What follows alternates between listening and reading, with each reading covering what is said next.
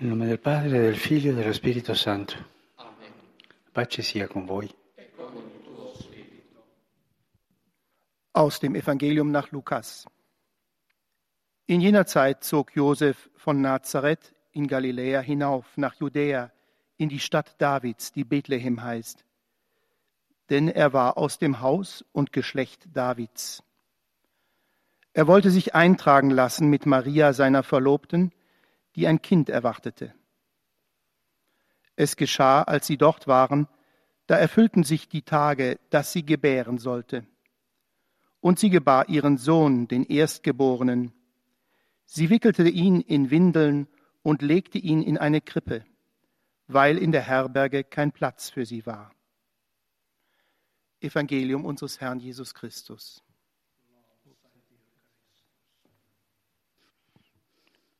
Cari fratelli e sorelle, buongiorno.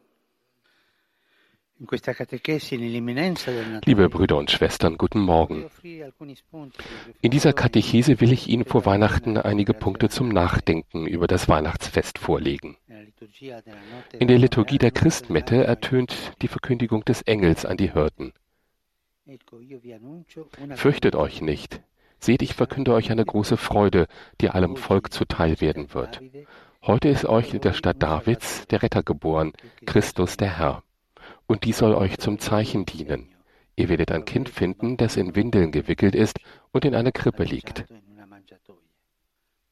Wie die Hirten bewegen auch wir uns geistig auf Bethlehem zu, wo Maria das Kind in einem Stall zur Welt gebracht hat, weil, wie wieder der heilige Lukas sagt, in der Herberge kein Platz für sie war.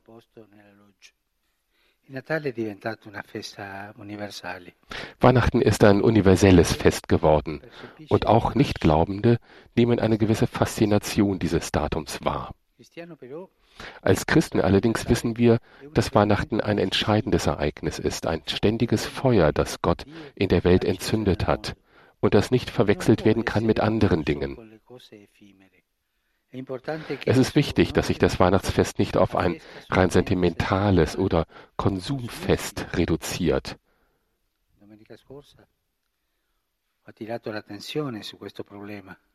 Letzten Sonntag habe ich über dieses Problem gesprochen. Der Konsum hat Weihnachten sozusagen entführt. Geschenke rechts, Glückwünsche links, aber kaum noch christlicher Glaube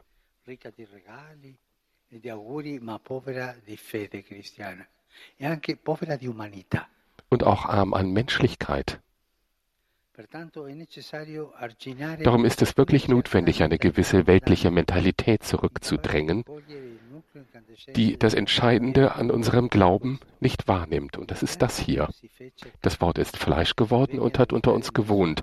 Und wir haben seine Herrlichkeit gesehen, die Herrlichkeit des eingeborenen Sohnes vom Vater voller Gnade und Wahrheit. Das ist der Kern. Das ist die Wahrheit von Weihnachten. Es gibt keine andere. Weihnachten lädt uns dazu ein, einerseits nachzudenken über das Drama der Geschichte, in der die Menschen trotz aller Sünden doch unablässig auf der Suche nach Wahrheit sind, nach Erbarmen, nach Erlösung und andererseits nachzudenken über die Güte Gottes, die uns entgegengekommen ist, um uns die Wahrheit mitzuteilen, die uns rettet und uns Teilhaber an seiner Freundschaft und an seinem Leben zu machen. Und das ist ein Geschenk der Gnade, reine Gnade, ohne unsere Verdienste. Di questa parte dell'altra, di là, di là. Cercate il merito. Ein Kirchenvater sagte einmal, schaut nach allen Seiten aus und sucht nach Verdienst. Nein, alles ist Gnade. Ein Geschenk der Gnade.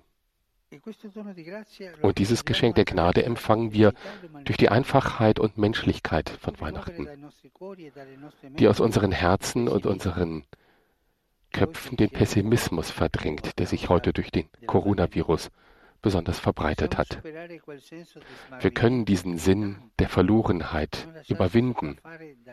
Wir können uns von den Niederlagen und vom Scheitern nicht überwinden lassen, wenn wir uns wieder bewusst sehen werden, dass dieses einfache und arme Kind Gott in seiner Verborgenheit selbst ist, der Mensch geworden ist für uns. Das Zweite Vatikanische Konzil sagt uns in einem berühmten Absatz der Konstitution über die Kirche in der Welt von heute, dass dieses Ereignis von Weihnachten jeden von uns betrifft.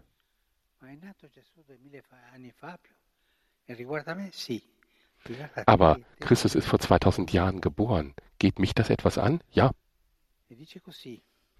So heißt es in dem Text. Mit der Inkarnation, mit der Fleischwerdung hat sich der Menschensohn auf besondere Weise mit jedem Menschen verbunden. Er hat mit Menschenhänden gearbeitet, mit Menschenkopf gedacht, mit Menschenwillen gehandelt, mit Menschenherz geliebt. Geboren von Maria der Jungfrau ist er wirklich einer von uns geworden. In allem uns gleich außer der Sünde. Jesus ist einer von uns.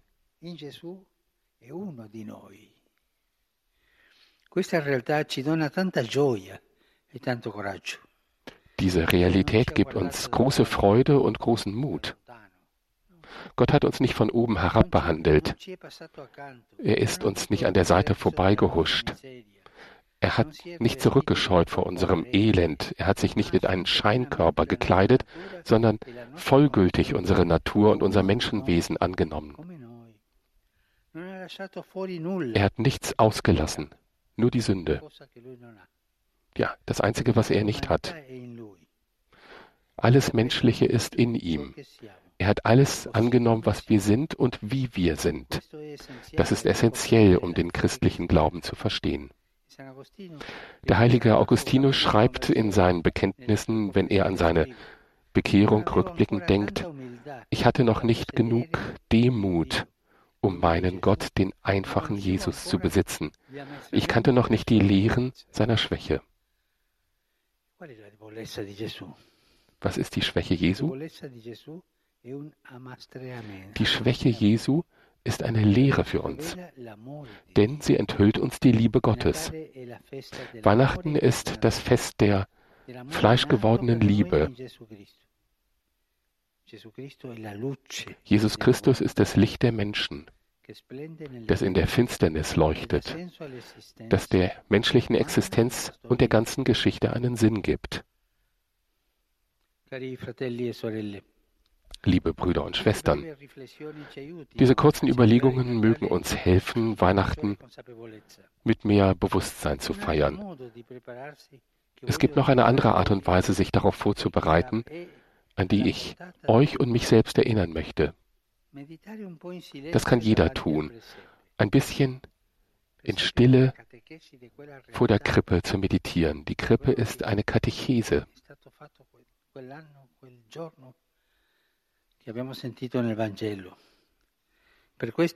Eine Szene dessen, was wir im Evangelium gehört haben.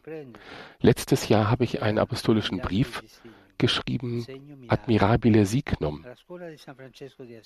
In der Schule des heiligen Franz von Assisi können wir anhand dieses Schreibens wieder ein bisschen Kinder werden, wenn wir die Weihnachtsszenerie betrachten und zulassen, dass in uns der, das Staunen wieder aufwacht für die wunderbare Art und Weise, in der Gott in die Welt hat kommen wollen. Entdecken wir das Staunen wieder vor diesem Geheimnis, das so zärtlich ist, so schön, so nah an uns. Das Staunen. Bitten wir um die Gnade des Staunens, ihm zu begegnen. Das wird in uns die Zärtlichkeit wieder erwecken.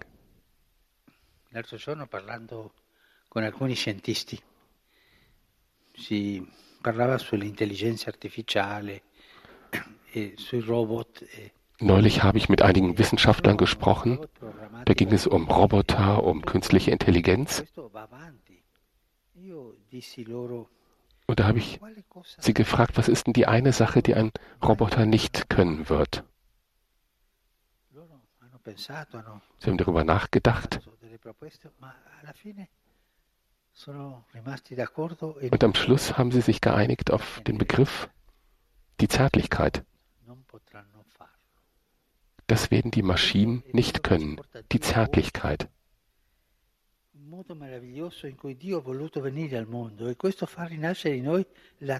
e. Die wundersame Art und Weise, in die Gott in die Welt gekommen ist, lässt in uns die Zärtlichkeit wieder auferstehen. Die Welt hat so sehr die Zärtlichkeit nötig. Wenn uns die Pandemie dazu gezwungen hat, Abstand voneinander zu halten, dann lehrt uns Jesus in der Krippe den Weg der Zärtlichkeit, den Weg der Nähe, den Weg menschlich zu sein. Folgen wir diesem Weg. Frohe Weihnachten. Heiliger Vater, die Gläubigen deutscher Sprache, die über Rundfunk und Internet teilnehmen, freuen sich, Ihnen, dem Nachfolger des heiligen Petrus, anlässlich des bevorstehenden Weihnachtsfests alle guten Wünsche darzubringen. Zugleich bekunden sie Ihnen ihre aufrichtige Hochachtung, ihre Dankbarkeit und ihre treue Verehrung. Sie versichern Sie gerne Ihres Gebets in all Ihren Anliegen, Ihres apostolischen Dienstes als Hirte der universalen Kirche. Zum Schluss dieser Audienz beten wir gemeinsam das Vaterunser in lateinischer Sprache. Danach wird der Heilige Vater allen den apostolischen Segen erteilen. Gern schließt er darin ihre Angehörigen ein, besonders die Kranken, die Kinder und die älteren Menschen. Es folgt nun eine Zusammenfassung der Katechese des Heiligen Vaters in deutscher Sprache. Liebe Brüder und Schwestern, das Weihnachtsfest, das wir in wenigen Tagen begehen, ist in diesem Jahr anders als in der Vergangenheit. Die Dramatik der aktuellen Geschichte lässt die Stimmungen und die Geschenke in den Hintergrund treten und zeigt uns diesmal etwas mehr vom eigentlichen Gehalt dieses Festes. Die Güte Gottes kommt uns Menschen entgegen, die wir unaufhörlich nach der Wahrheit unseres Lebens suchen, aber dies in der eigenen Größe und Stärke zu erreichen meinen. Aber Gott kommt uns in der Kleinheit eines Kindes entgegen. Ich war nicht demütig genug, sagt Augustinus, meinen Jesus, den demütigen Gott, festzuhalten und wusste noch nicht, was seine Erniedrigung uns lehren sollte.